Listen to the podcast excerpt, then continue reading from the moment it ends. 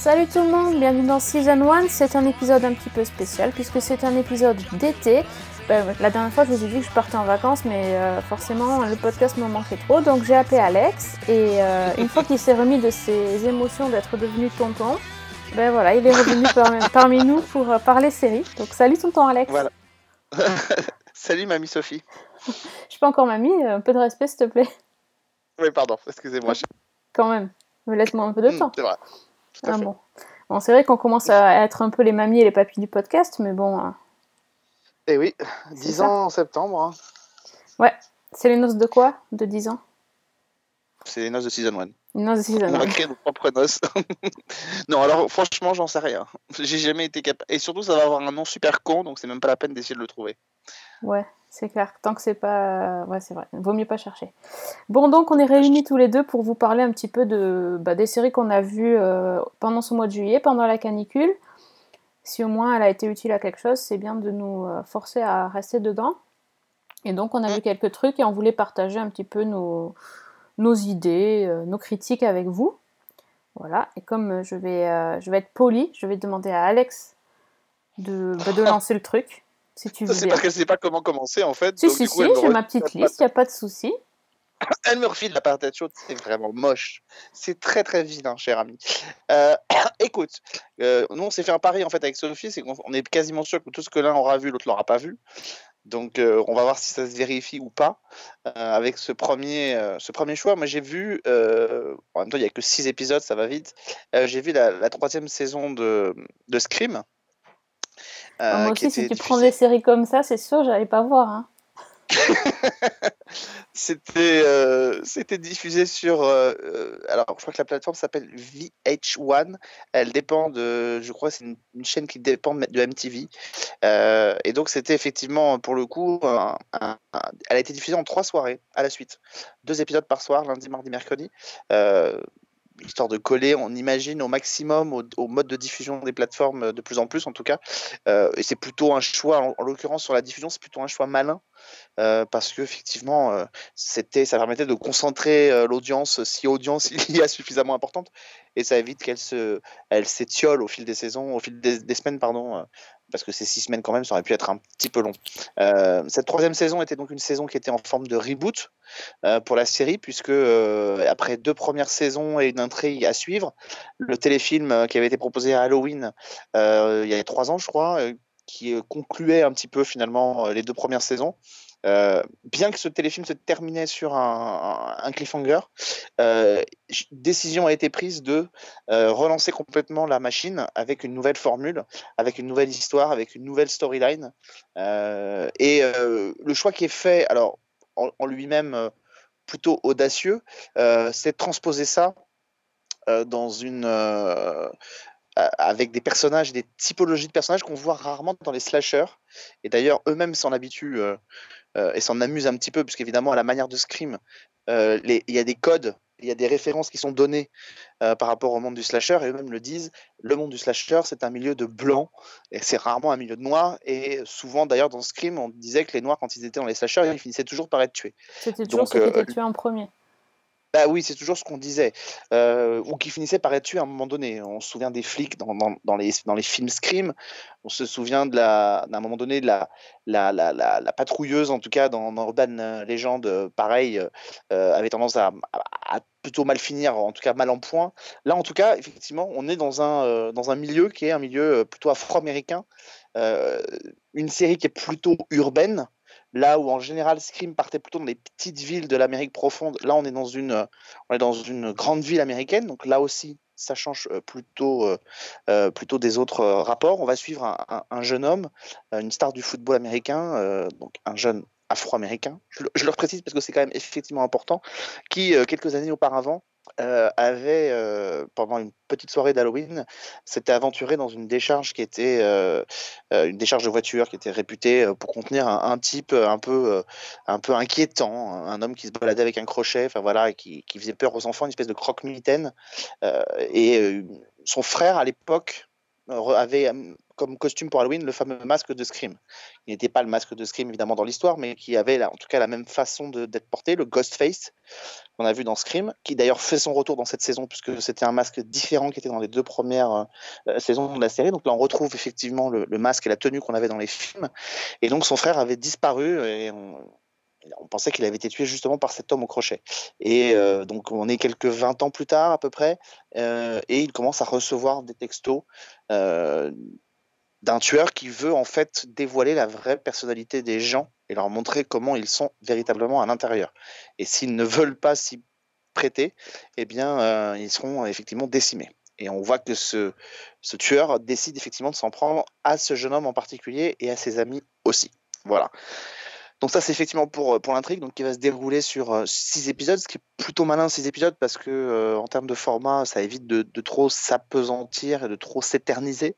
Euh, là où c'est souvent un peu ce qui pêche dans les euh, dans, les slashers, c'est plutôt un format de télé, de cinéma pardon. Euh, D'ailleurs il le disait dans la première série Scream, hein, une fois que le, le bain de sang commence, voilà, ça, s'enchaîne assez rapidement. Il peut pas, on peut pas traîner l'intrigue comme ça pendant très longtemps. C'est pour ça qu'il y en a peu en, en télévision. Donc là, six épisodes, c'est plutôt malin. Ce, qui est, ce qui est plutôt malin aussi, c'est euh, les petites références qui sont faites ici ou là.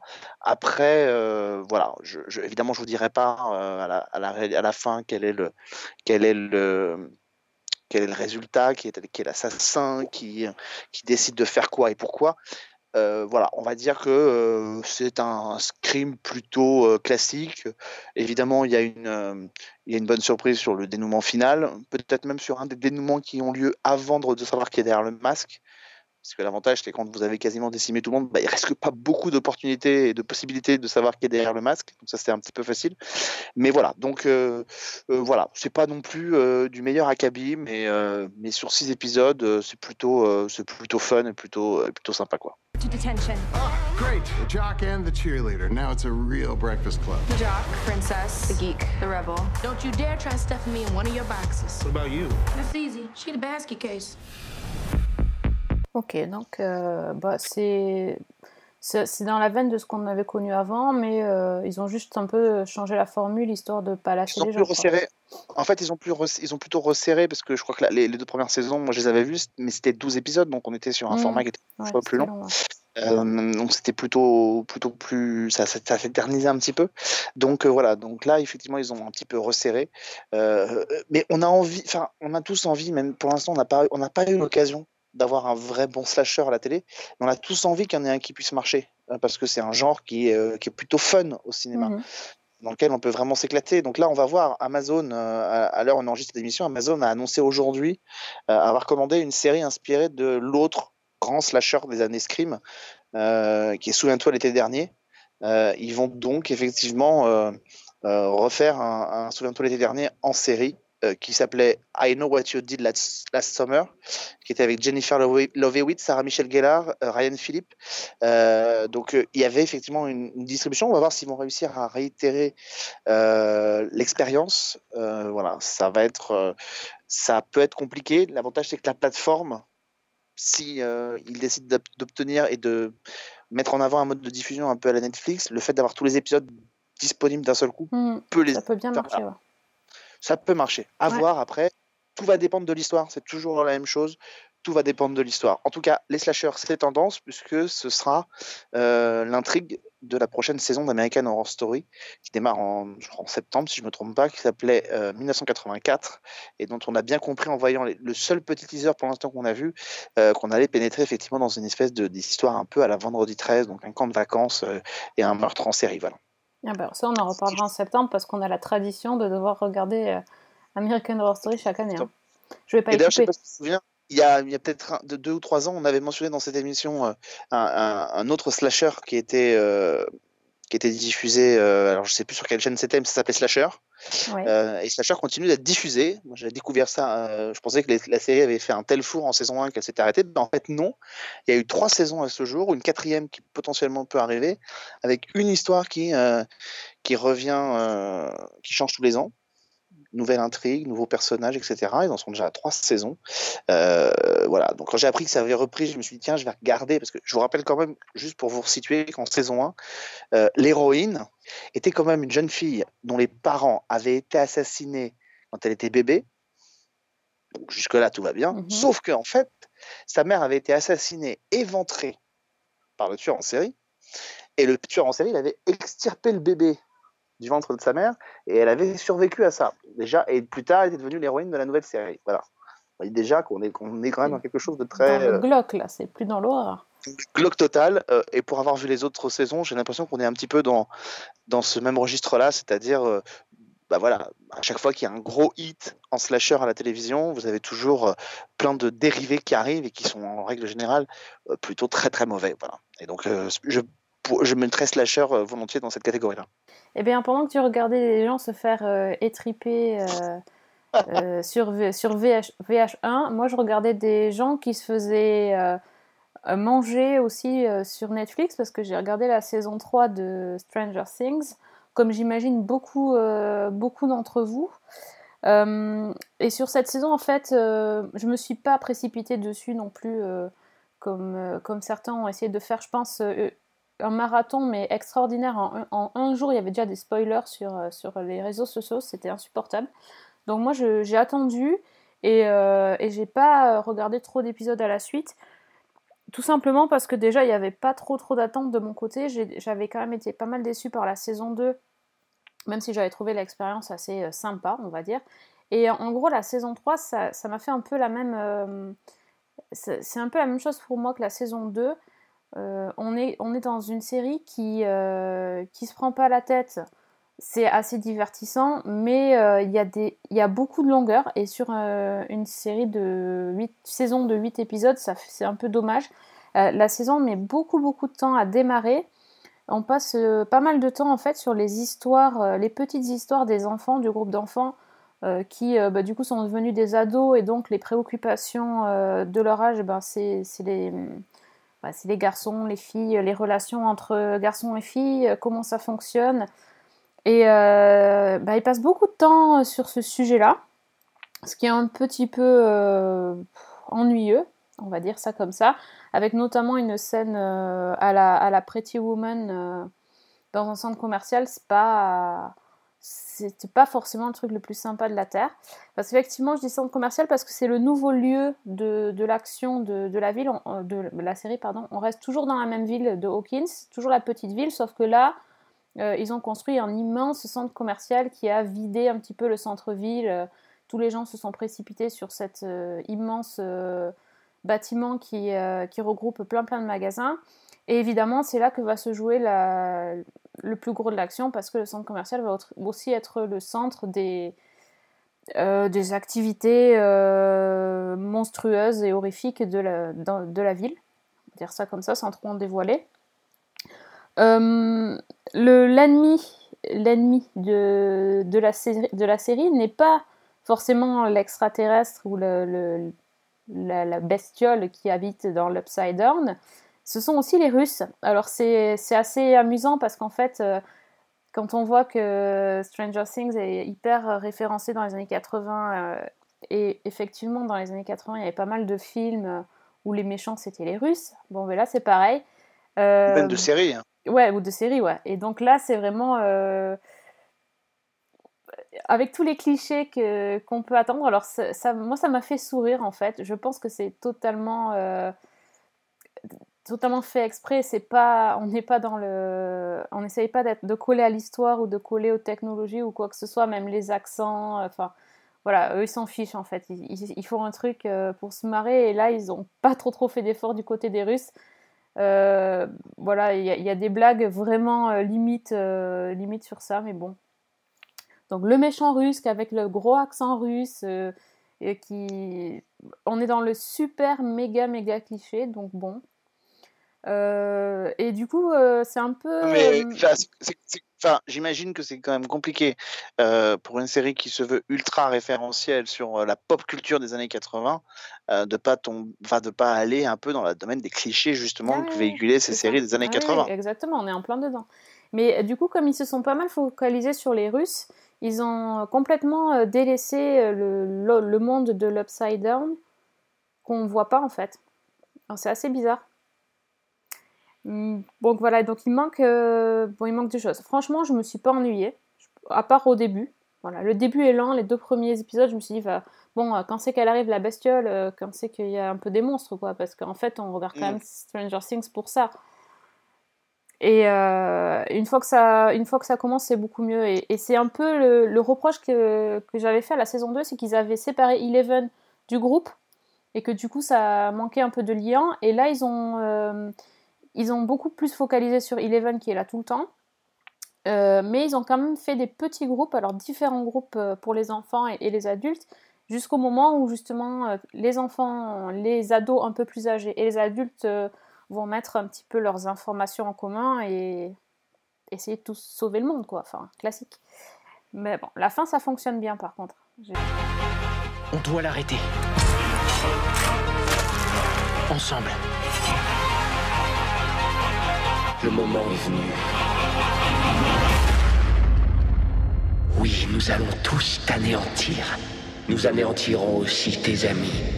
Et après, on s'occupera d'anéantir tout le monde. Ouais, ils ont cédé à la, tentation, d'après ce que j'ai vu de, la scène post-générique aussi, euh, à la- façon Marvel, d'après ce que j'ai compris. En tout cas, la, fin à tiroir et, euh, regarder vraiment jusqu'au bout parce qu'il y a des infos qui sont données euh, sur euh, le destin d'un des personnages. Ah oui, oui, oui. Ça, je... En fait- Ouais, je sais pas trop, là, je sais pas trop quoi en penser de ça. En fait, en fait, à distance, tu, tu l'as dit tout à l'heure, c'est pas une série qui se prend au sérieux. Euh, euh, moi, l'effet que me fait Stranger Things, c'est que c'est effectivement pas une série qui se prend au sérieux parce qu'elle elle utilise beaucoup, le- elle est très référencée, très méta, très pop. Mais c'est un paradoxe pour moi. Elle me donne l'impression d'une série qui, quand même, a fortement conscience de sa hype et a fortement conscience du fait qu'elle est un objet euh, de culte, entre guillemets, euh, pour plein de gens. Et, euh, du coup, ça la place toujours entre deux trucs. C'est-à-dire qu'à un moment donné, le côté euh, un peu innocent de, la première saison où on fait un truc euh, euh, en hommage effectivement à cinéma des années 80 euh, euh, est effectivement hyper sympa. On continue sur cette lancée-là dans les intrigues en saison 2 et d'après ce que je vois en saison 3. Et en même temps, comme on a conscience que maintenant on est devenu quelque chose de très particulier pour tout le monde, je sais pas, à distance comme ça, ça donne l'impression d'une série qui, voilà, qui essaye toujours d'avoir le swag, mais qui a conscience qu'elle a le swag. Oui, t'as pas tort. C'est ça, hein, de toute façon. euh, en pro- et ça, je pense pas qu'ils attendaient à, un tel, euh, à à une telle popularité euh, sur leur saison 1. Et euh, leur saison 1, c'était, ils se faisaient vraiment plaisir à eux. Là, Mm. maintenant, ils sont devenus, entre guillemets, pas cultes, mais enfin. Il y, a- il y a quand même énormément d'attentes par rapport à cette série-là et il y a beaucoup de gens qui le suivent. Donc, et, et d'ailleurs, les réactions sont très tranchées en fait. Il n'y a pas trop de gens. Enfin, moi, je le prends comme un divertissement fun pour l'été. Et j'ai l'impression que les gens, c'est. euh, soit ils adorent, vraiment, c'est ouais, c'est la meilleure série, c'est les années 80, c'est génial. Soit ils détestent, ils trouvent ça vraiment un, un produit. euh, c'est un peu un produit, tu vois, un produit euh, de, de consommation euh, et que ça les gonfle, quoi. Mais tu sais, je pense qu'on est un peu dans, dans un truc qui aurait pu arriver avec une série comme Game of Thrones. Euh, mais ce qui a préservé Game of Thrones de ça, c'est qu'effectivement, euh, c'était une série du câble, diffusée aux États-Unis sur le câble et en France sur le câble sur OCS. Donc en gros, bah, les gens qui euh, adoraient Game of Thrones regardaient la série, les gens qui l'adoraient pas ou qui l'aimaient pas, de toute façon, ils n'avaient pas accès à la chaîne. Ils cherchaient pas à aller le voir, donc ils en entendaient parler, ça pouvait les énerver. Mais là, finalement, Netflix, c'est aussi un truc du câble. Mais comme beaucoup de gens aujourd'hui ont Netflix, finalement, tout le monde a l'impression de pouvoir avoir un avis sur, euh, sur Stranger Things. Euh, et, et en fait, ce qui est paradoxal, c'est qu'aujourd'hui, Netflix a créé cet objet de, de culte, entre guillemets, parce que j'attends de voir ce que ça va donner dans 20 Ouais, ans, mais a, a créé cet objet de culte qui est euh, Stranger Things. Elle, elle en fait un événement. et je trouve que cette année, elle a tué elle-même dans l'œuf cet événement-là. Euh, elle, a opté, en fait, elle a opté pour un truc qui est très malin, Netflix, en termes de diffusion, c'est qu'elle a opté pour créer l'événement télé comme on avait l'événement cinéma avec le blockbuster. Et donc, elle lance en plein milieu de son blockbuster de cet été plein de blockbusters. Euh, Stranger Things, Dark, on en parlera tout à l'heure, mais Dark a ouvert euh, un peu l'esprit en fin juin, mais c'est quand même un, autre type d'univers, donc on on n'est pas dans ce registre-là. Mais début juillet, il y a Stranger Things. Ouais, Et le problème, c'est le, le 4, en plus, le 4 juillet, donc jour férié aux 4 juillet. États-Unis. Sauf que, Oui. oui, mais sauf que, on le sait, avec Netflix, c'est sur le problème de cette diffusion instantanée de tous les épisodes, c'est qu'un événement chasse l'autre. Euh, et que là, ils ont balancé 15 jours plus tard la Casa des Papel. Et donc finalement, la Casa des Papel a neutralisé euh, pratiquement la diffusion de, de, de, de- de- de Stranger Things. Euh, et la Casa des Papel, elle, n'a pas été neutralisée, par exemple, par la diffusion d'Orange is the New Pas Black. du tout, ouais, c'est clair. Donc, Orange is the New Black, c'est pas du tout euh, mis en avant maintenant. Non, c'est pas du tout mis en avant. D'abord, c'est une dernière saison, Oui. etc. Mais, mais du coup, la Casa des Papel bénéficie de cette aura, elle continue de pouvoir surfer dessus, alors qu'effectivement, celle de Stranger Things a été un peu neutralisée et coupée dans Mhm. l'œuf par la programmation et la diffusion de Netflix. Voilà. Si elle avait eu une diffusion tout au long de l'été de euh, Stranger Things comme n'importe quelle chaîne américaine, peut-être que le problème ne se serait pas posé. Mais là, effectivement, euh, ça a été neutralisé par, euh, par la- l'arrivée de la Casa des Papel qui était, pour le coup, très très attendue aussi. D'ailleurs, et tu l'as regardé, toi, la Casa des Papel non, ça va. Je, une, une souffrance à la fois, je venais de Non. finir. euh, D'accord. Je venais de finir Script, donc j'ai attendu un petit peu. Oui, non, mais moi non plus, je j'ai pas regardé. Et du coup, t'as vu quoi d'autre alors? Bah écoute, bah, je- bah, bon, voilà, on va, on va en parler. Euh, J'ai vu, vu Dark, euh, que j'attendais avec euh, impatience, euh, parce que j'avais vraiment beaucoup aimé la, la première saison. Euh, donc, et j'ai adoré la saison 2. Je vais le dire tout de suite, voilà, je vais commencer par ça, j'ai adoré la saison 2. Maintenant, pour moi, une série comme Dark, euh, il faut pas que Netflix euh, fasse euh, avec cette diffusion, avec la diffusion de Dark, elle peut pas faire comme n'importe quelle autre série. Euh, moi qui avais adoré Dark, je me suis pas refait la saison 1 avant la diffusion de la saison 2, c'est une erreur. J'étais complètement largué. C'est-à-dire Ah je ouais. n'arrivais plus à reconnaître les personnages, je n'arrivais plus à reconnaître les interactions, et ça a bien mis deux trois épisodes pour recommencer. Il n'y avait Et pas de euh, previously Il n'y avait pas de previously. euh, et puis de toute façon, l'intrigue était tellement Ouais. dense en saison Mm. 1 euh, que euh, c'était un petit peu euh, compliqué. Tout au plus, je me souvenais du, du final de la saison 1 où on voyait Jonas qui, euh, qui était projeté dans le futur euh, et qui ouvrait donc effectivement une, une- une boucle temporelle. On rappelle hein, à la base.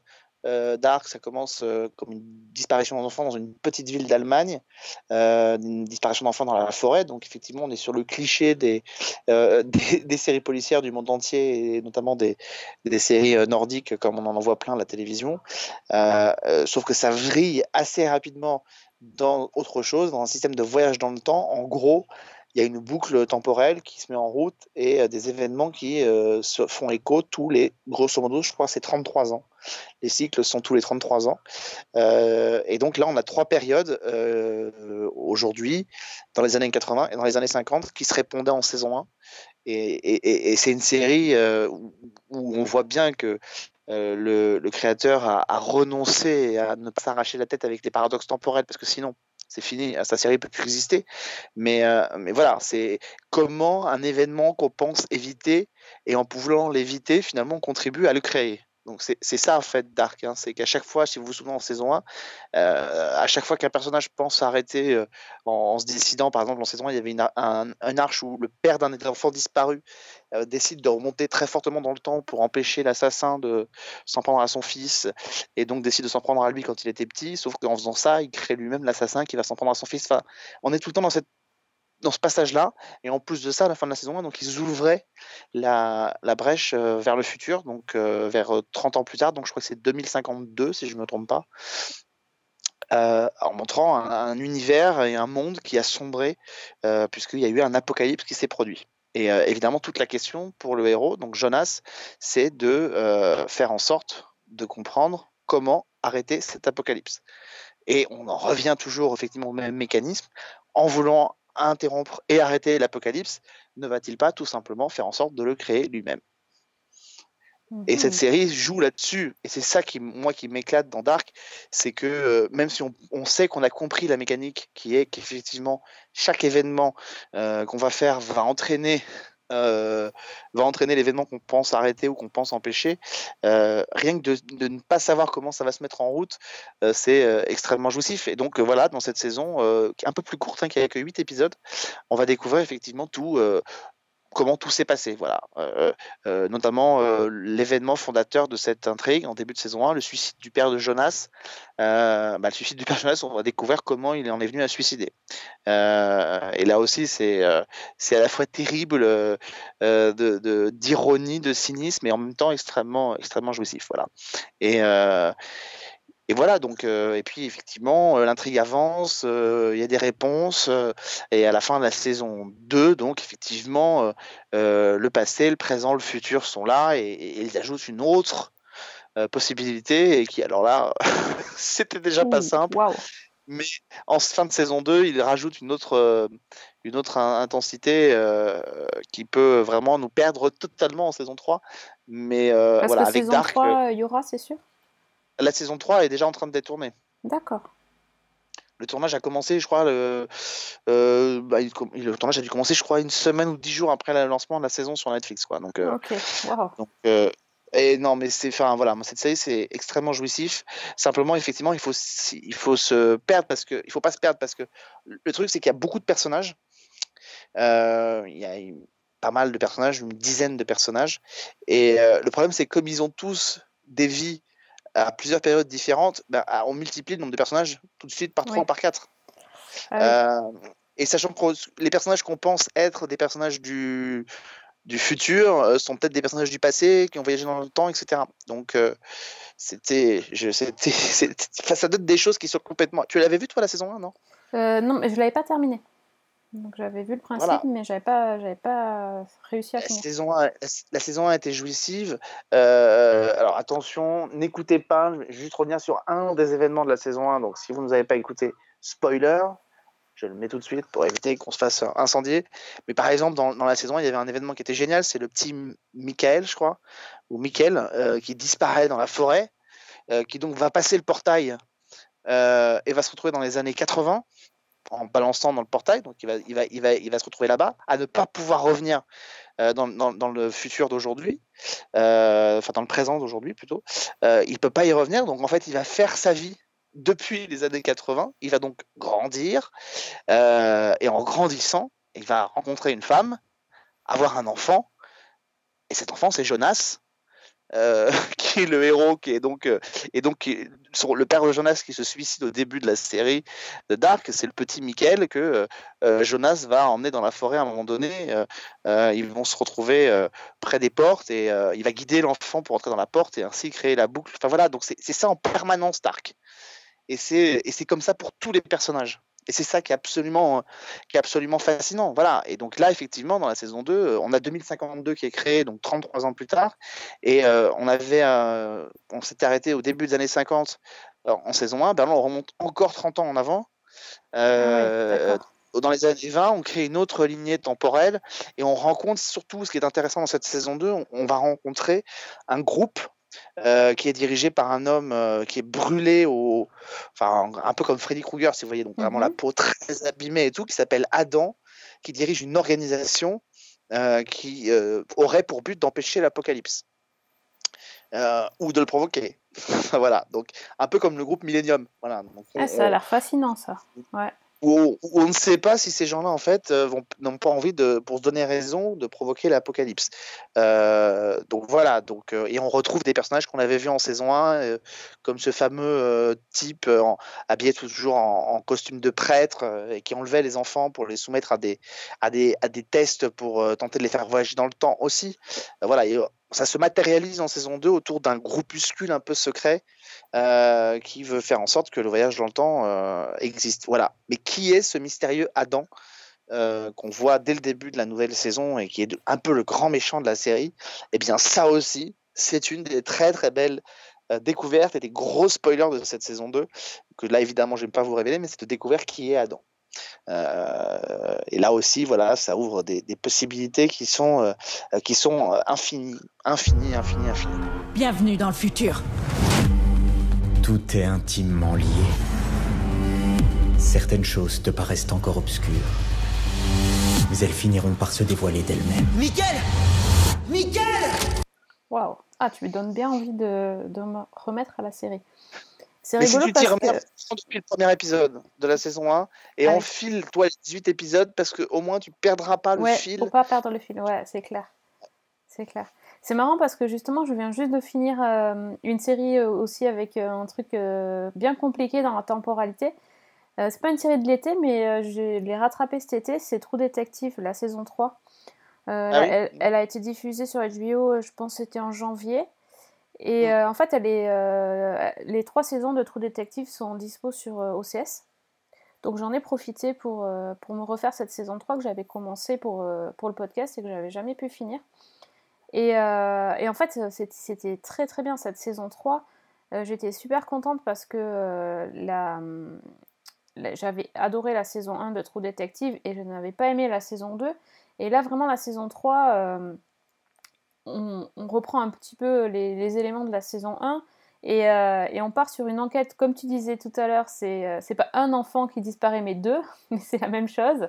Euh, c'est une enquête vraiment classique, banale. Il y a deux enfants qui, partent se balader en vélo dans les Ozarks. Ça se passe dans les années 80 et en fait ils vont disparaître. Et on va, la police qui va enquêter sur la disparition va en retrouver qu'un seul des deux. Et à partir de là, ça va devenir très très compliqué. Euh, puisqu'en fait, donc, la série aussi a trois temporalités. Donc, euh, l'enlèvement des enfants en 1980, euh, la réouverture de l'enquête dix ans plus tard, avec, par le même duo d'enquêteurs qui n'ont toujours pas donc, résolu l'enquête. Et en 2015, euh, c'est en fait, on suit l'un des deux détectives qui, euh, qui est joué par euh, Mahershala Ali, qui est juste fantastique. En fait, là, il est très vieux et il est en train de perdre sa mémoire et donc euh, il, euh, il décide, avant d'avoir complètement perdu toutes ses facultés, de, se relancer dans cette enquête pour... en fait, il veut avoir la conclusion de, cette histoire avant de mourir. Et donc il va recontacter euh, déjà, enfin il y a une journaliste qui va être là pour l'interviewer à propos de cette enquête. Et, euh, lui il va essayer de tout se, tout se remémorer. Il a un dictaphone et il enregistre tout parce que c'est terrible, il se rappelle plus où il est, ce qu'il fait. euh, et parfois il a des éclairs de lucidité où il comprend plein de choses sur l'enquête. Et donc en fait on va suivre cette enquête sur, sur trois, trois temporalités différentes. C'est assez compliqué à suivre. Euh, comme tu disais tout à l'heure, il y, a, aussi plein de personnages secondaires, donc pareil, hein, on voit le, père des enfants qui ont disparu euh, en, en 1980, qui, euh, comment il est dix ans plus tard, comment il est en 2015, euh, euh, la famille de, chacun. Donc il y a deux coéquipiers, donc Mahershala Ali et Steven Dorff, qui sont, qui sont un très très bon duo de flics, avec un qui est un peu plus brut de décoffrage que l'autre. Et pareil, on voit l'évolution de leur vie, de leur vie de couple, de leur vie de flic, parce que c'est aussi très très compliqué. Et euh, voilà, et la résolution est, euh, bien, euh, bien, bien. ça- Enfin, tout, s'imbrique bien en fait. C'est vraiment bien fait. C'est pas tiré par les cheveux. et, vraiment, on part du premier épisode où on se dit, bah, c'est une enquête banale. Et quand on arrive au huitième, on se dit, waouh, tout ça en fait, c'est incroyable. Il y, a, vraiment des bonnes. il y a des cliffhangers à un moment donné, il y a, des twists, il y a tout ce qu'il faut. Et moi, j'ai renoué avec la série True Detective et j'ai trouvé vraiment que cette saison 3 était très très bien. Bah, il faut dire qu'en plus, bon, il s'est un peu remis dans des, dans des. Enfin, moi, j'avais vu que les deux premiers, j'ai pas avancé, mais il s'est clairement remis dans des pantoufles. C'est-à-dire oui, que il y a, pas tellement de, sur- enfin, il y a des surprises en termes d'intrigue, il y a pas de surprise en termes d'ambiance, de rythme. Euh, il s'est clairement remis dans les pantoufles de la saison 1, et on a un peu l'impression de voir presque pas un reboot, mais presque un reboot ou un remake de True Detective saison 1, quoi. Oui, oui, non, mais complètement. hein. C'est euh, sauf Après, c'est il- pas désagréable en soi, mais, Ah non. mais voilà. Non, non. Là, là, euh, la différence avec la saison 1, il me semble, c'est qu'il a plus euh, fouillé un petit peu la, la vie familiale euh, Mm. d'un des deux personnages parce que, voilà, la, la, la- sa, sa femme, sa, sa future. fa- oh, bon, on sait plus, enfin bref, sa femme, euh, est aussi plus ou moins impliquée dans l'affaire, donc du coup, ça, ça lance des nouvelles pistes et c'est assez intéressant. Mais euh, oui, effectivement, après, c'est le même, euh, bah, le même générique, il est, euh, il est assez semblable. Le, il, y a des, il y a des signes.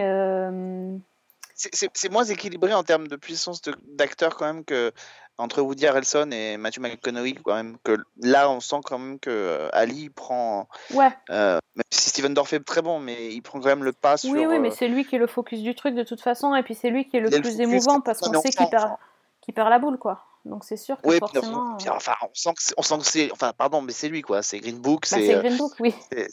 c'est, non mais voilà, c'est juste la. star- Il l'a fait après, je pense, Green Book, non? J'ai un, je sais plus trop s'il l'a fait après. Ça a dû être euh, concomitant Mm. ou, euh, en tout cas, la récompense est arrivée, je crois après, mais, mais voilà, le- la- la- c'est quand même, c'était oui, l'acteur déjà qui sûr. Effectivement à monter euh, et qui maintenant encore plus d'ailleurs, puisque vu les dernières annonces qui ont été faites au Comic Con, euh, je pense qu'évidemment il va encore prendre beaucoup d'importance dans les prochaines années, mais, mais du coup voilà, ça donne, euh, il y a quand même pas ce même équilibre qu'il y avait entre Woody Harrelson et, et Matthew McConaughey dans la saison dans la saison 1. Donc euh, si vous aviez aimé la saison 1, vous n'avez pas trop de risque Ouais. d'être déçu par la saison Et 3. puis on peut aussi ne pas voir la saison 2. Enfin, voilà, le principe de l'anthologie, c'est Oui. ça aussi. hein. Donc euh, voilà, c'est pas parce que vous n'avez pas aimé la saison 2 que vous devez arrêter la série. Au contraire, euh, bah, prenez la saison 3, vous allez voir, euh, vous allez aimer.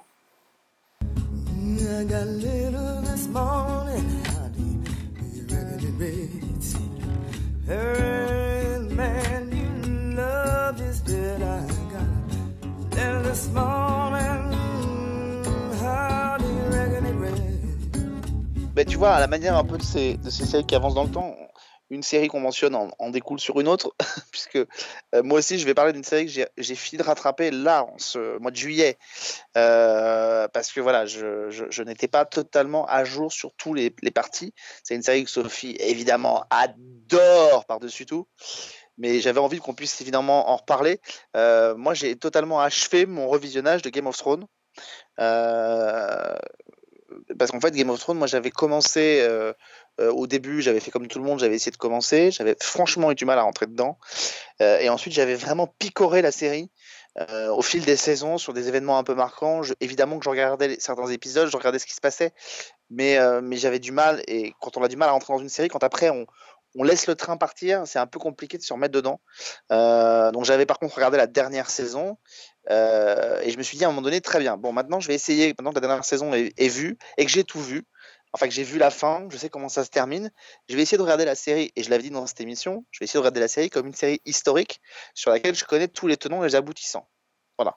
Euh, je me fais moins surprendre peut-être par les spoils, mais j'essaie de voir si l'intrigue tient. Bah oui. Donc là, j'ai fini au début de l'été la saison 7. Je suis arrivé à la fin de la saison 7, euh, il n'y a pas très longtemps, il y a deux semaines. Euh, et alors, non seulement, effectivement, la série se tient, même en connaissant finalement tous les rebondissements, en sachant qui va mourir, en sachant ce qui va se passer.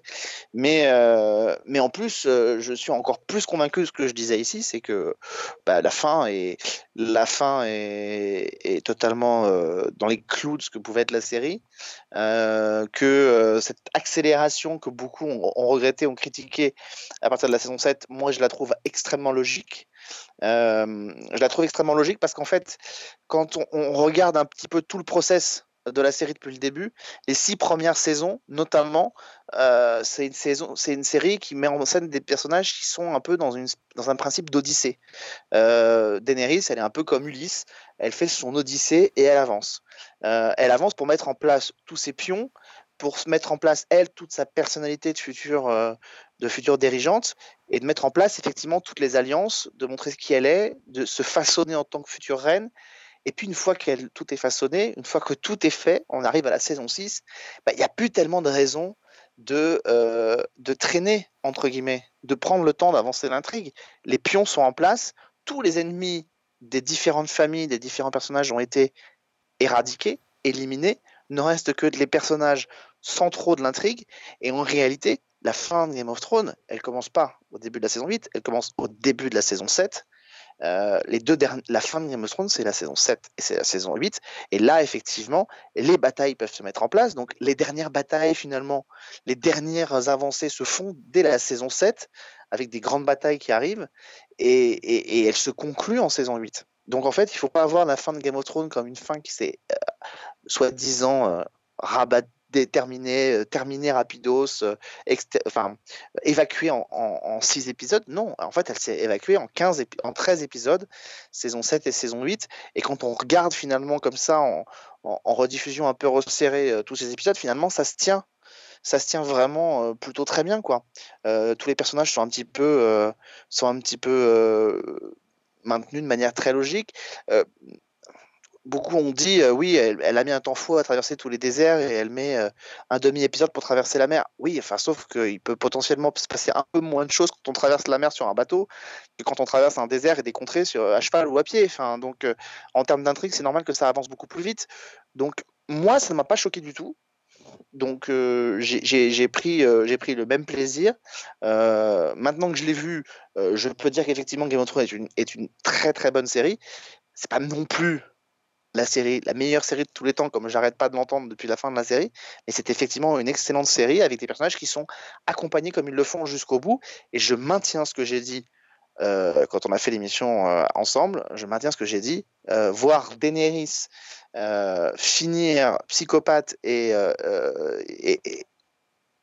dévaster Port-Royal après Port-Réal après avoir tout perdu, bah c'est cohérent par rapport à ce personnage. Voilà. C'est pas parce qu'on a projeté dans Daenerys des choses que l'on voulait voir en elle que c'était les choses que les auteurs avaient pensé créer. Daenerys depuis le départ, il y a quelque chose qui est euh, chez elle et qui est euh, et qui est sur un fil en permanence. Elle est, tout le temps sur un fil. Et souvent, qu'est-ce qui se passe? C'est quand vous perdez tout, que le fil se rompt et qu'on perd pied totalement. Daenerys, euh, voilà, elle a perdu son, elle a perdu un de ses premiers fils, un de ses premiers dragons dans le nord quand elle va sauver euh, John. Elle en perd un deuxième face à la flotte de Port-Réal. Euh, elle perd sa meilleure amie euh, à la veille de la grande bataille. Et à la fin, bah oui. Et elle perd en plus son confident de toujours pendant la, longue, la longue nuit, la grande bataille contre les marcheurs blancs. Bah oui, le dernier fil qui l'a relié à la réalité, qui pouvait faire en sorte qu'elle ne pète pas un câble, c'est la mort de Missandei. À partir de là, plus rien ne peut l'arrêter. Donc je trouve que ce personnage est cohérent euh, du début jusqu'à la fin. Bah, de toute façon, il y a autant de fins de- possibles de Game of Thrones que de gens, quoi. Enfin, chacun voyait. euh, C'est compliqué de se, de se. Oui, mais c'est pas parce que c'est pas parce qu'on n'a pas la fin qu'on aurait voulu Ah non, mais c'est doit que c'est pas une bonne fin, non, mais tout à fait. Tu vois, tu vois. Et, et même, euh, et même c'est intéressant parce que je sais plus, alors je crois que c'est en saison 6 ou en saison 7, je sais plus, où on voit Arya qui à un moment donné dit euh, qu'elle euh, elle aimerait, euh, si elle pouvait le faire, elle aimerait prendre un bateau et aller vers l'ouest. Ben voilà, c'est typiquement ce qui se passe à la fin du dernier épisode de Game of Thrones, elle prend Ah un bateau, va vers l'ouest. Ah ouais. Ah oui, elle le disait dans un épisode en saison 6 ou en saison 7. Je sais plus à qui elle le dit, mais elle, elle, par- elle parlait de ce qu'elle aimerait faire. Je sais plus si on parlait d'elle en tant que euh, par rapport à sa sœur euh, qui veut devenir une grande dame et une reine et tout. Elle dit Moi, ce que j'aimerais faire, si je pouvais le faire, si j'avais pas cette vengeance, si j'avais Ah pas ouais. truc-là, j'aimerais prendre un bateau et aller voir ce qui se passe à l'ouest. Ah, c'est intéressant. Et ben en fait, elle, le- elle le Elle fait quoi. Donc, euh, elle le fait vraiment. Donc voilà, donc j'ai- fini, voilà. Donc maintenant j'ai, d'abord j'ai rattrapé ce retard parce que ça, me- c'était assez euh, assez frustrant effectivement de ne pas l'avoir vu quand même. Mais euh, voilà, j'ai rattrapé ce retard, je l'ai pris. euh, Il y avait moins de choses à voir en ce moment, donc ça m'a permis de le regarder et, et, et- et de bien avancer. Voilà. We must fight together now, or die.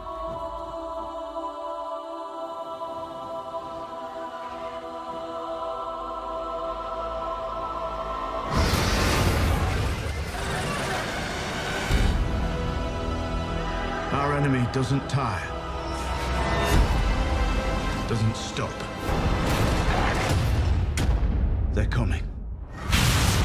Alors, sans transition aucune pour le coup, parce que je voulais quand même mentionner euh, euh, que j'avais regardé la saison 2 de euh, Big Little Lies. Ça aussi, Mhm. c'était, ça faisait partie des, des séries que je voulais voir, euh, voir cet été. Donc, c'est, euh, c'est sur OCS. euh, une saison un peu plus courte en 7 épisodes. Alors, cette série-là, moi, j'avais beaucoup aimé la saison 1 et euh, et il y avait eu toute une polémique sur est-ce qu'il faut vraiment une saison 2 euh, Parce que la, saison 1 euh, finissait. il y avait une vraie fin. On se disait, tiens, pourquoi une saison 2 surtout que, la série est adaptée d'un livre écrit, écrit par Liane Moriarty qui, n'avait pas de suite. Donc c'était vraiment ça collait au, au bouquin et il n'y avait pas de suite. Sauf qu'en fait, entre-temps, ben, la série a eu le succès qu'on lui connaît. Et donc, euh, Liane Moriarty a repris son, son stylo et a donc fait une, une suite à, la, à, son premier roman. Et euh, c'est à partir de ce script-là que euh, David E. Kelly a écrit la saison 2 de Big Little Lies. Euh, bon, seulement euh, le truc, c'est que appar- apparemment, il y a eu énormément de ben, plus d'action euh, hors caméra que devant la caméra, puisqu'il y a eu pas mal de problèmes euh, avec, euh, avec les réalisateurs. Donc, et c'était très très compliqué cette saison 2. Mais bref, pour nous, on nous, on n'a pas ça quand on voit la série, donc bon, cela dit, c'est pas très, très, très grave.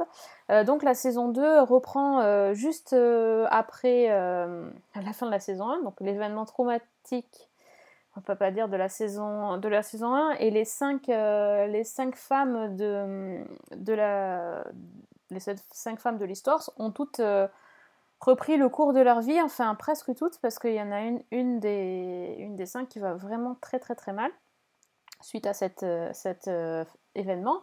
Et elle ne peut évidemment en parler à personne. Elles, elles sont liées par le secret. C'est un peu comme dans Desperate Housewives. Oui, c'est ce que j'allais voilà, dire. oui. ça. Elles sont euh, et, et c'est c'est assez c'est assez marrant parce qu'en plus elles se réunissent pas autour d'une table pour jouer au bridge, mais à, à la plage le soir. euh, elles s'envoient des messages et puis elles peuvent parler de l'affaire. euh, euh, voilà, quand elles sont près de la mer, toutes les cinq, c'est ça m'a fait vraiment penser à ça. Et donc dans cette saison 2, l'événement, c'était l'arrivée de Meryl Streep qui joue la belle-mère de- du personnage de Nicole Kidman qui veut des réponses. Et euh, cette belle-mère va vraiment euh, s'incruster dans, dans la vie de sa belle-fille euh, sous, sous prétexte de l'aider un petit peu avec ses gosses. Mais en fait, elle est là pour carrément mener l'enquête et elle va être vraiment la, la mouche qui t'énerve, là, qui te tourne autour tout le temps et qui vient et qui revient à la charge sans arrêt. T'arrives pas à t'en débarrasser. C'est vraiment ça.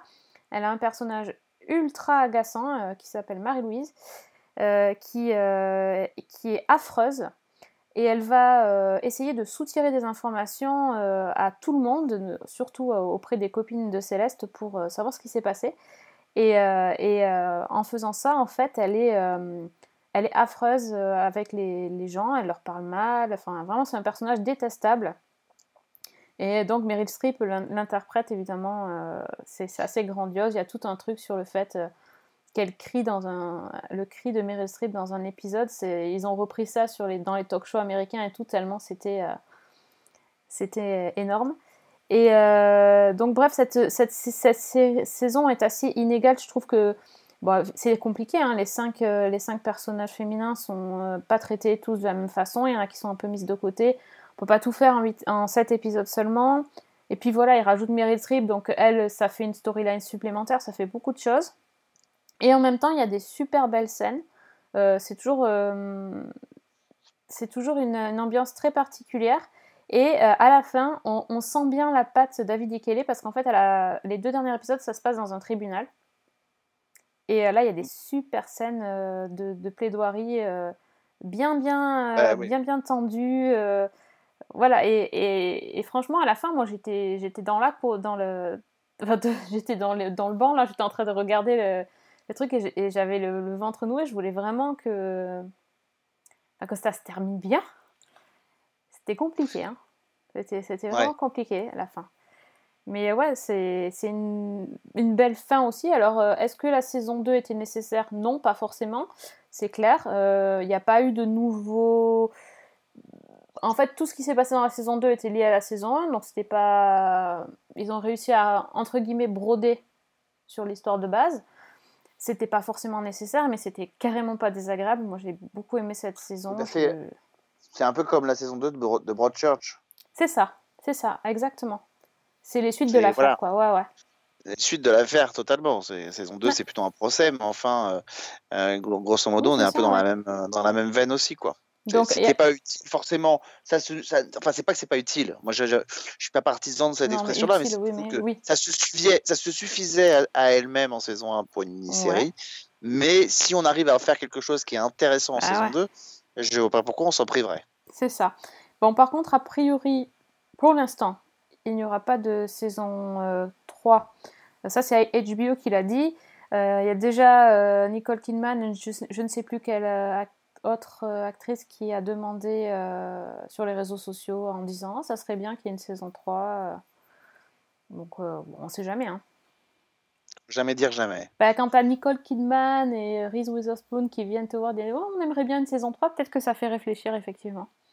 Et puis si Meryl Streep s'il met dans la boucle, alors là, ce sera fini. alors. Ah, puis bon, Laura Dern, quoi. Ah, Voilà, Non, il y a quand même un casting de malade. Ouais, je peux comprendre qu'HBO ait du mal à laisser partir, euh, c'est clair, à laisser partir le bébé, quoi. c'est clair. We're kidding ourselves if we think people will stop talking. You're one of the Monterey Five, right? Monterey Five? Just the way he said it, you know. How did he say it? Like we all have scar letters on our backs. It's gonna get us. It's gonna get us all. What were you talking about? Why? Bon, d'un d'un roman à un autre, continue Oui. à dérouler la plot. Euh, là, pour le coup, euh, là, vous l'avez pas vu, c'est une série qui va arriver à la rentrée, donc je vais pouvoir vous en parler parce que c'est adapté. c'est pour une série française cette fois-ci. Euh, si vous connaissez un peu les romans de cet auteur, euh, vous connaîtrez peut-être un petit peu ce que vous allez voir. Le roman, le- l'auteur s'appelle Michel Bussy. Euh, on lui doit effectivement euh, la mini-série Maman à tort. On lui doit des romans comme Un avion sans aile.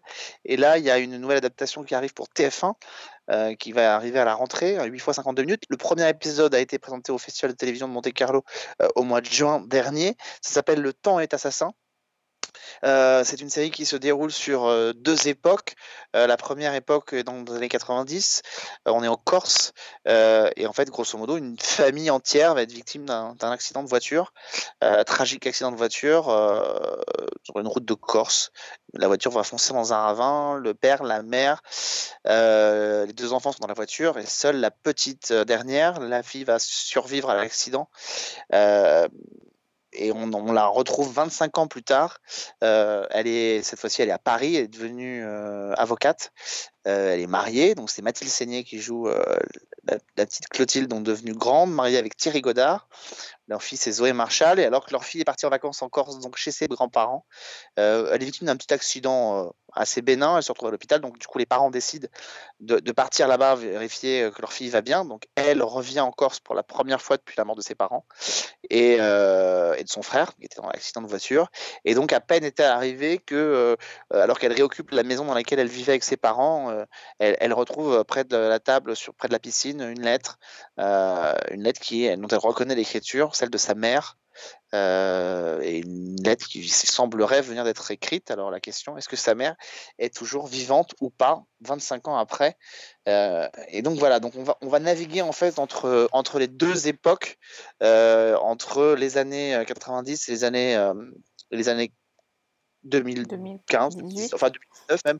On va, on va naviguer entre ces deux périodes pour essayer évidemment de découvrir à la fois l'enquête d'aujourd'hui, euh, dont on voit que 25 ans plus tard, il y a toujours des répercussions sur ce qui s'est passé euh, sur cette route, et, en même temps découvrir, il y a des gens qui continuent de mourir aujourd'hui, assassinés, euh, suite euh, à cet accident et à cette enquête qui se réouvre un petit peu quand même. Et puis, on, a, on va surtout, et c'est ça finalement ce qui est un peu intéressant, c'est de découvrir ce qui va se passer dans les années 80, 90, c'est découvrir un petit peu qu'est-ce qui aurait pu entraîner cet accident. Quels sont les Mhm. événements qui se sont enchaînés au cours de cet été 94, je crois, et qui auraient pu mener à cet accident. Alors, euh, on est un peu dans la même veine que les grandes sagas de l'été. Euh, Oui, D'ailleurs, ça fait très pitch de saga de l'été. ouais. ça fait très pitch de saga de l'été. Alors, c'est adapté d'un roman, mais, mais quand même, à l'équipe, on retrouve euh, donc Franck Olivier, qui est un auteur qui a travaillé sur plein de séries, notamment Franck Olivier, qui a travaillé sur plein de séries, notamment des sagas de l'été. Euh, il a travaillé sur La Vengeance aux yeux clairs, enfin, sur beaucoup de productions. Mhm. Claude Michel Rome, euh, qui a réalisé les huit épisodes, se retrouve à la réalisation de ces épisodes-là et donc avait réalisé les deux, les deux saisons de Zodiac, si je me souviens bien. Donc, on est effectivement sur des gens qui sont habitués à ce format-là.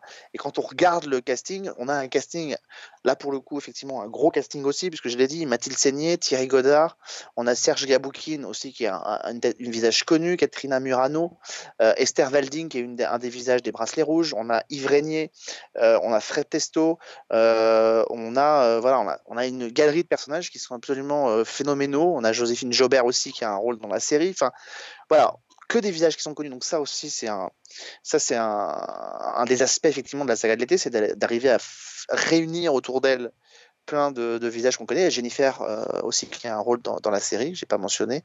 Euh, donc ça évidemment. Alors après, je rentrerai pas dans le détail. Très honnêtement, euh, TF1 n'a pas présenté à la presse les deux derniers épisodes. Ils refusent de le faire. A priori, moi j'opte que ils ont changé la fin par rapport au roman. ils ont demandé délibérément aux auteurs de changer la fin par rapport au roman et c'est pour ça que justement qu'ils veulent pas le préserver parce que sur le coup quand on m'a dit on ne donne pas la fin à la presse, je me suis dit mais c'est complètement ridicule, le roman existe, il y a qu'à ouvrir le roman pour savoir comment ça se termine. Donc je, je présume que du coup c'est que la fin a dû être transformée pour surprendre Ah ouais, aussi ouais. les, auteurs, les, les lecteurs du roman. Euh, je vais juste, donc je vais, moi je vais vous dire que ça se regarde très bien euh, parce que c'est très efficace, qu'il y a vraiment là pour le coup des rebondissements, que la réalisation, on sent que Claude Michel Rome, c'est un auteur de, un réalisateur de cinéma, de, de télévision, il a l'habitude, il en a fait plein, mais on sent qu'il travaille depuis longtemps euh, et c'est pas une, ré- c'est pas toujours une réalisation très moderne par moment.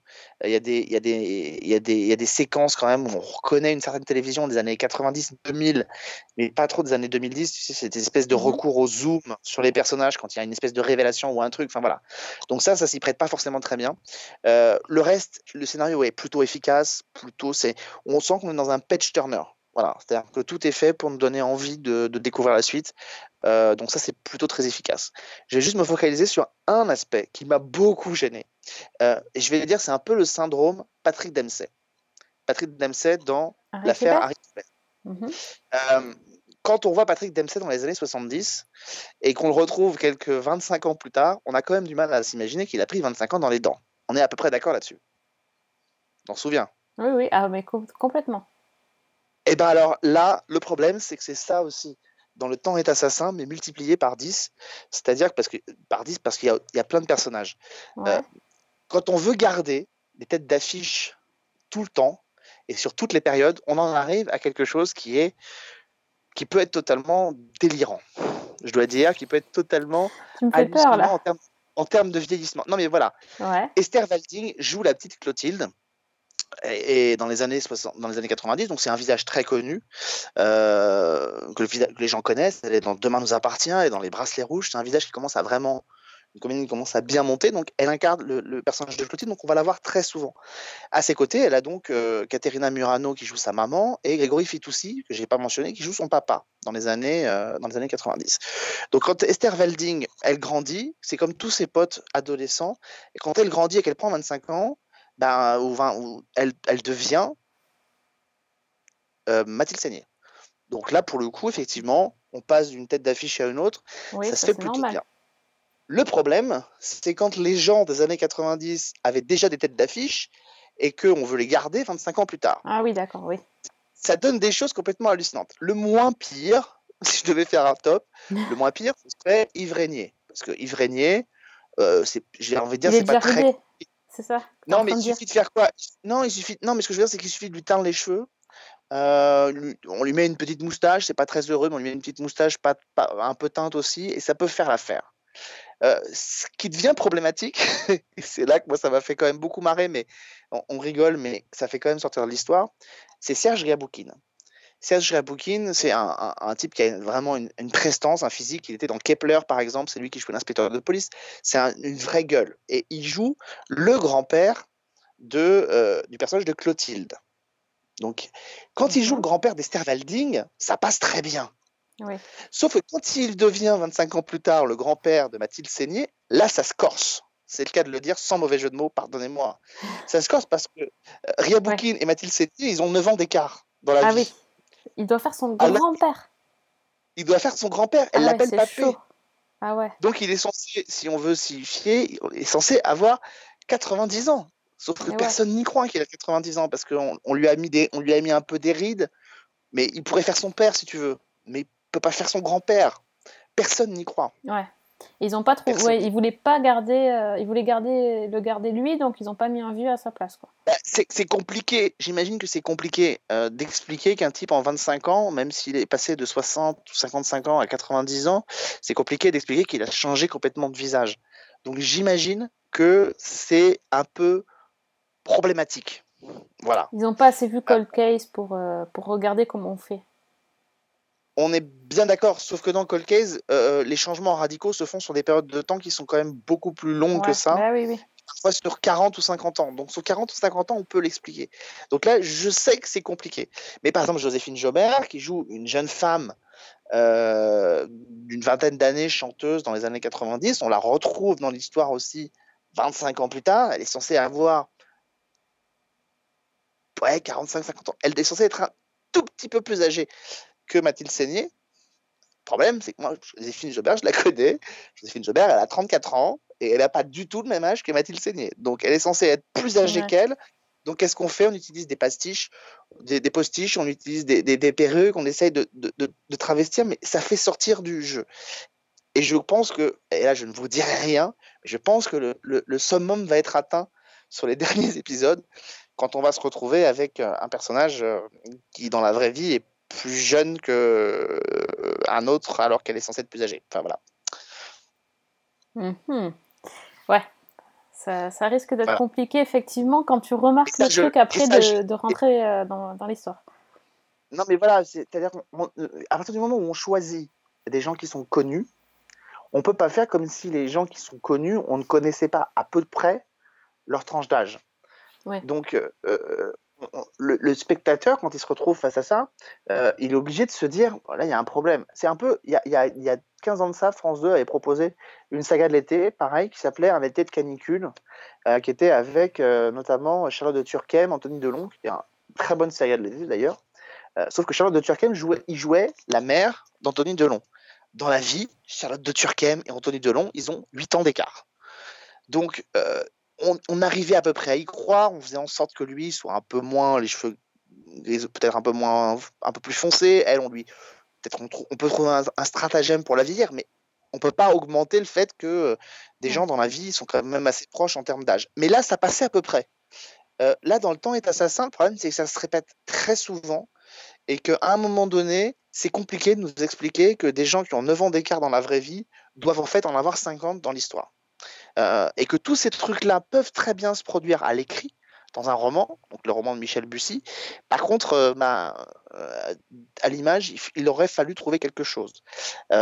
Trouver quoi? C'est là que j'imagine que c'est que c'est compliqué. Est-ce que la solution n'aurait pas été peut-être de, de, de réduire les, les distances pour ne pas trop les vieillir? Enfin, je ne sais pas. Je ne sais pas si en fait il y avait une bonne solution. Ou pas, ou alors le, ch- le choix radical, comme tu l'as très bien dit, façon Cold Case, en vieillissant tout le monde euh, et de prendre des acteurs différents. Mais je, je crois que euh, ça paraît comme ça anecdotique en, le racontant et ça paraît rigolo en le racontant, mais je crois que fondamentalement en termes d'écriture et donc de mise en scène, ça n'est pas si anecdotique que ça. Et, euh, et je pense que ça contribue, ça peut contribuer à faire sortir d'une histoire qui n'est pas une histoire euh, qui a ambitionne de jouer avec le réalisme, c'est pas la question, c'est un vrai divertissement. Mais, mais malgré ça, on sort quand même de cette histoire à partir du moment où ce, où ce, ce détail-là n'est pas, n'est pas plus soigné que ça, où on s'est dit, après tout, c'est pas grave. Donc ça, ça sera pour euh, le mois de septembre.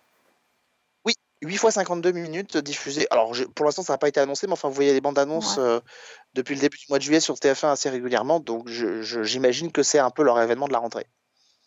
D'accord. Bon, bah écoute, je regarderai le premier épisode pour voir quand même. Ça m'intrigue. Non, mais c'est très efficace. Alors, honnêtement, je vais être totalement honnête avec vous, c'est très efficace. C'est très, très, très efficace. Euh, si vous aimez euh, ce genre de roman euh, où vous êtes sur la plage, vous les lisez, vous n'arrivez pas à vous décrocher du roman. euh, si vous aimez ces séries façon grande saga avec des rebondissements tout le temps et des, et des, et des twists et des cliffhangers, vous allez aimer. Mais voilà, moi je voulais mentionner cet aspect-là de l'histoire parce que voilà, c'est important. Euh, voilà, après, euh, voilà, je, continue d'être plutôt réservé sur, sur le jeu de Mathilde Seigné, mais ça, c'est après, c'est une question de, c'est une question d'opinion personnelle, mais voilà. Attends, je- déjà, elle accepte de rejouer dans une série. euh, Oui, mais ça a dû la fatiguer beaucoup. Oui, bah, Donc euh, je pense qu'on est pas prêt de la revoir tout de suite. Non, mais voilà. Mais voilà, je, je trouve que Mathilde Seigné donne un peu l'impression parfois de, de réciter un texte et pas de jouer. Voilà, moi c'est un peu le problème que j'ai dans cette série-là euh, aussi. Donc, euh, donc voilà. Mais euh, autour d'elle, il y a quand même des gens qui ont. Et Caterina Murano est, absolument génialissime. Voilà, elle, porte un peu toute la série. Et Esther Walding, que moi je trouve que je géniale dans Les Bracelets Rouges et qui est une super jeune comédienne, vraiment qu'il faut surveiller et qui, à mon avis, va faire pas mal de belles choses. Elle est aussi très bien dans cette série. Donc voilà, il y a une très très belle distribution. Ça fait 25 ans qu'ils sont morts. Mon père, ma mère, mon frère. Je retournerai jamais là-bas après ce qui s'est passé cet été. Ta mère est morte il y a 25 ans. T'étais là. On a remué ciel et terre. Je sais pas qui est derrière. Comment je fais pour vivre avec ça?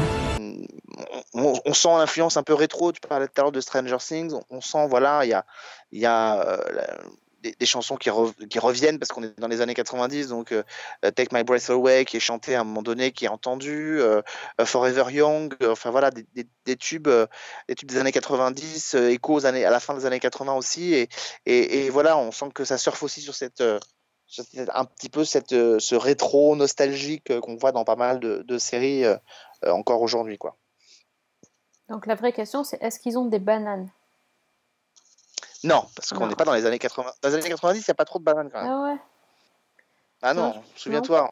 C'était dans les années C'était dans les 80 années- Ah mince. C'est plus dans- Je pense que je vois plus ça dans les années 80, les bananes. Ouais, des trucs comme ça. Ouais, tu sais, mais le temps que ça arrive dans le sud, c'était déjà les années 90. Oui, c'est vrai. on était un peu en retard. Est-ce que tu as vu beaucoup de boys band avec des, avec des bananes, toi? Ah ouais, ouais, pas, pas bête, pas bête. Ah là là, Season 1, c'est toujours le podcast de la référence, sans déconner.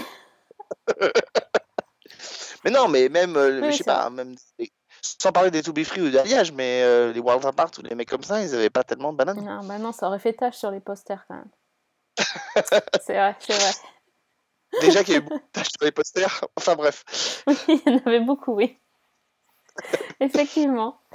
Euh, bon, mais sur ce, je pense qu'il est quand même temps de, de conclure notre émission. Euh, en fait, euh, je voulais parler de Véronica Mars, mais on a déjà parlé pendant une heure, Alex. Oui, mais oui. Et Mais euh, on bah, fait- du coup, non, bah, je peux faire, en parler la prochaine fois, c'est pas grave. Mais, mais, mais justement, si on n'en parle pas, je- je- on peut terminer quand même par dire un mot sur Philippe Auguste. Ah oui, exact. Quand même, quand même parce que bah, c'est- voilà, c'est quand même une, grande personnalité de la télévision d'abord et du doublage euh, qui nous a quittés il y a quelques jours. Donc, euh, comme on a, on a souvent parlé du doublage dans cette émission depuis Ouais. 10 ans, c'est bien de, de terminer. C'est quand même une, une voix importante euh, d'un monsieur qui a commencé très jeune dans les années euh, euh, 60 à la télévision. Il a été le héros de série. Il a fait la couverture de télé 7 jours euh, parce qu'il était le, héros de séries comme Rouletabille, euh, Le parfum de la dame en noir, enfin des, gros, des gros feuilletons de la télévision. Et puis effectivement, c'est un monsieur qui s'est fait beaucoup connaître de, plusieurs générations, faut bien le dire, à travers le doublage. Il a été la voix française de plein de, personnages cultes de, de, séries de dessins animés. Au cinéma, il a été la voix de, de, de, de Martin Sheen dans Apocalypse Now. Euh, et puis à la télévision, évidemment, euh, il a été Bobby Ewing dans Dallas. Juste avant de s'en aller de la maison, elle a dit qu'elle voulait être présente à mon mariage. euh, qu'il a retrouvé après effectivement dans notre belle famille. Il a été la voix de Capitaine Flamme, il a été la voix de Musclor, il a été la voix de l'homme masqué dans Sailor Moon, par exemple, il a été la voix de Sprinter dans, dans les Tortues Ninja. Euh, donc voilà, il a, il a accompagné effectivement plein de gens pendant, euh, pendant euh, ouais, 30 ans, euh, seul ou avec euh, ses comparses, Dominique Paturel par exemple, euh, et tant d'autres. Et c'est vrai que voilà, sa, sa disparition, bah, voilà, c'est un petit peu, euh, c'est un petit peu surpris, enfin surpris. euh, bon, on se doute que malheureusement ces gens euh, euh, sont un petit peu vieillissants, que ça peut arriver en tout cas plus, euh, plus rapidement que pour, euh, pour d'autres personnalités peut-être, mais, mais ça fait toujours quelque chose Mm, quand ils disparaissent parce qu'effectivement cette voix, cette voix nous a accompagnés pendant, euh, pendant 30 ans, quoi. Donc, euh, moi, je l'avais encore chez nous, on l'avait à la radio il y a 2-3 ans, et euh, c'était un monsieur qui est euh, pétillant, qui est, qui est, qui est très, très, très, très drôle, qui a, a beaucoup de dérision. Je sais qu'il y a une partie des gens, les, les, les- les puristes un peu extrêmes qui euh, lui en veulent beaucoup euh, pour certains doublages, notamment sur, euh, sur Ken le Survivant, parce que effectivement, le doublage en lui-même a été massacré, mais il n'a pas été massacré parce qu'on avait envie de massacrer le doublage. Il a été massacré parce que eux étaient, étaient sur le cul qu'une émission pour enfants puisse proposer un dessin animé aussi violent que Ken le Survivant. et que ils se sont, euh, nous, nous l'a expliqué, il nous a dit, voilà, nous, on a dit, on veut pas, on veut pas le doubler. Il est hors de question qu'on fasse, qu'on fasse ça tel quel. Euh, et ils ont négocié, effectivement, et ils ont réussi à, faire en sorte que euh, le doublage se fasse, mais il s'est fait parce qu'ils ont accepté qu'ils le transforment en quelque chose de comique. Donc évidemment, ça a totalement dénaturé ce qu'était Ken le survivant. Mais, euh, mais moi, j'ai vu des réactions sur les réseaux sociaux de gens qui lui en voulaient encore et qui profitaient de sa disparition pour rappeler ce qu'il avait fait sur ce doublage. Je trouvais ça un petit peu dégueulasse. Donc, donc voilà. Donc en tout cas, c'est un- c'est une, grande voix qui aurait été importante pour plein de gens. Et, euh, voilà, c'est toujours, euh, c'est toujours un peu tristoun quand on les voit s'en aller. Quoi. Oui, non, c'est, un, déjà, c'est un nom qu'on connaît, mais euh, effectivement, avec tous les noms que tu mentionnes, on, le connaît depuis très très longtemps, puisque on l'a découvert dans les dessins animés, on l'a suivi dans les séries. et ouais, ça fait toujours quelque chose. Je, suis comme toi, moi. C'est c'est important les, les voix françaises, et surtout à l'époque des dessins animés où on les regardait pas en VO, nous. Ben, Ouais. c'est- des voix qui nous restent en tête, quoi. Capitaine Flamme, euh, c'est Capitaine Flamme, tu vois. Syria, il est temps de me faire confiance. Je me charge de ces combats. Ramenez votre père. Je vous dis que je ne peux pas. Ramenez votre père sur la planète. Il faut le faire soigner le plus vite possible. Pareil, les maîtres de l'univers, on regardait ça quand on était Bah gamin. ouais. bah, il a fait musclore. c'est de puis, posséder une force fabuleuse depuis le jour où j'ai levé mon glaive magique en criant par le pouvoir du crâne ancestral. Indépendamment de ça, effectivement, euh, son lien avec euh, Patrick Duffy, et, et je m'en veux, mon Dieu, tout le monde, on va me sauter dessus. Il a aussi été, euh, si moi je le cite pas, personne va le faire, c'est pas possible. Il a évidemment aussi été la voix de Leland Palmer Oui, dans dans Twin Twin Peaks. Peaks. Et oui. Évidemment. Euh, et qu'il a d'ailleurs, je crois, aussi contribué à diriger le doublage de cette série, puisque euh, il a dirigé les plateaux de doublage de cette série, euh, et il côtoyait, euh, notamment dans cette série, bah, Patrick Poivet, qui jouait, qui doublait Del Cooper. Il a côtoyé aussi Thierry Redler. Je ne sais pas si vous vous souvenez de Thierry Redler, qui était fille d'à côté. Mais non, c'était le comédien des filles d'à côté. Il était, il était Marc dans Ah les filles d'à côté. ouais, ouais, ouais, exact. Et bah, Thierry Redler, il faisait du doublage. C'était la voix de Bobby Briggs euh, dans, euh, dans Twin Peaks aussi. Euh, et donc voilà, il a côtoyé tous ces gens évidemment extrêmement importants, mais il a aussi effectivement été la voix de Leland Palmer et c'est vrai qu'il l'a super bien fait. Ouais. Euh, Ouais, Leland ouais. Palmer, ce côté un peu décalé, un peu euh, pétage de plomb, personnage qui part en vrille quand il se met à rigoler et tout, ça, la voix de la voix de de, de, de, Philippe Auguste collait à merveille dessus quoi. Donc voilà. Les hologrammes, reprendre le travail, ça sera uniquement à une seule condition. Mais qui serait? J'ai besoin d'une assistante. Euh, Quelqu'un qui fasse les livraisons pour moi. votre assistante. Alors, c'est oui ou c'est non? Voilà, bon ben maintenant on finit sur une note triste, mais soyez pas trop triste. On revient donc euh, a priori euh, dans une petite semaine euh, pour faire un nouveau podcast en compagnie de Fanny quand elle sera rentrée de vacances. Et donc on parlera de Véronica Mars. C'est dit, le rendez-vous est pris. Il me reste plus qu'à aller terminer mes quatre épisodes, les quatre épisodes, pardon, en Oui, espérant que je ne sois pas euh, déçue par la fin. Ah, écoute, en tout cas, euh, voilà, ils sont déjà en train de réfléchir à une saison 5 et tout. Donc, euh, Oui, je va. sais, c'est trop bien. Oui, je sais. bon, mais merci Alex. Si on veut encore t'entendre, on peut, on peut t'écouter dans La tête dans le culte. Oui, tout l'été. euh, alors, en général, je vends pas la, vends pas la mèche parce que le problème c'est que l'émission va peut-être passer après. Donc, il est possible qu'à l'heure où vous écoutiez cette émission, vous ayez eu notamment, on, on sera peut-être retourné en studio euh, exceptionnellement pour faire justement une émission hommage à Philippe Auguste. Donc, euh, donc voilà. Donc, euh, mais Ah, elle n'est pas encore enregistrée à l'heure à laquelle on l'a fait là. Ouais. Donc, euh, mais elle devrait être enregistrée incessamment sous peu. Mais voilà. Donc, euh, donc voilà. Mais sinon, effectivement, la tête dans le culte. euh, de mémoire, le prochain numéro qui doit arriver va porter sur euh, la quality TV donc euh, des années 80, donc de Hill Street Blues euh, jusqu'à euh, euh, jusqu'à Twin Peaks, je crois. Donc euh, voilà, euh, 10 ans de télé. euh, euh, 10 ans de télé, puis il y a toujours les anciens numéros qui sont dispo, euh, euh, notamment un numéro sur Code Quantum. Ouais, trop bien. Il était trop bien. Ouais, ouais. Bah ouais, c'était cool. Et il y avait aussi euh, Hercule Poirot, c'était cool aussi.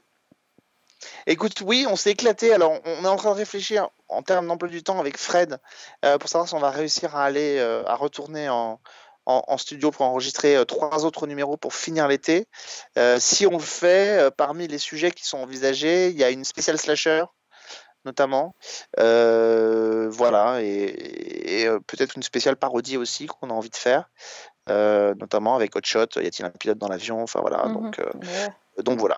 Et de toute façon, d'une manière ou d'une autre, je ne sais pas sous quelle forme, la tête dans le culte reviendra euh, à la rentrée, alors soit sous des événementiels, euh, soit avec la nouvelle émission euh, déclinaison de la loi des séries, euh, qui va être très focalisée sur, sur le culte et sur le rétro, une, demi-heure par semaine, qui s'appellera la, loi des séries la raconte, et où on va raconter les, les séries. les séries passées, les dessins animés, les émissions cultes, les génériques, enfin voilà, comme on a fait régulièrement, mais là ça va être instauré voilà, toutes les semaines euh, en une demi-heure, ce sera en, en, en audio et en vidéo sur YouTube. En vidéo? Oh là là là là là là. Ouais, mais on va garder un format assez épuré. Euh, Il n'y aura pas des images et des jingles dans tous les sens. On va vraiment le faire en façon euh, vidéo YouTube. Donc, ça va durer 25 minutes, avec ou sans invité. Euh, voilà, mais euh, euh, voilà, on est en train de voir, pour tout vous dire, peut-être qu'on aura dans, dans nos premières émissions un invité, je vous le dis juste comme ça, un, un monsieur qui s'appelle Peter Lord. Alors, comme ça, ça vous dit rien, mais euh, il a inter- interprété les génériques de deux dessins animés cultes des années 90, les Tortues Ninja d'un côté et Denver, le dernier dinosaure, de l'autre. Denver. Donc- Ah ouais, trop bien. Donc peut-être qu'on va l'avoir ce monsieur à la rentrée avec nous, puisqu'il y a un album sur Denver, le dernier dinosaure, qui vient de sortir dans la collection Télé 80. Eh bien, tout ça, tout ça. Donc voilà, on est en train de bosser. Bah ouais, non mais attends, il faut qu'il y ait des gens qui bossent pendant les vacances. Attends. C'est ça. On, on Eh, attend. attends. On attend. Bon, et ben au boulot, Alex. hein. Allez, c'est parti. Vais, Donc, merci. merci à vous de nous avoir écoutés. Euh, donc, on se retrouve la semaine prochaine. En attendant, vous pouvez nous retrouver euh, sur les réseaux sociaux. Donc, Alexandre Le Train euh, sur Twitter, euh, Season 1 avec un 1, notre petite page euh, Facebook et aussi notre page SoundCloud. Voilà, vous avez tout, vous êtes parés pour l'été. On vous retrouve très vite. Bonne semaine. Bonne série.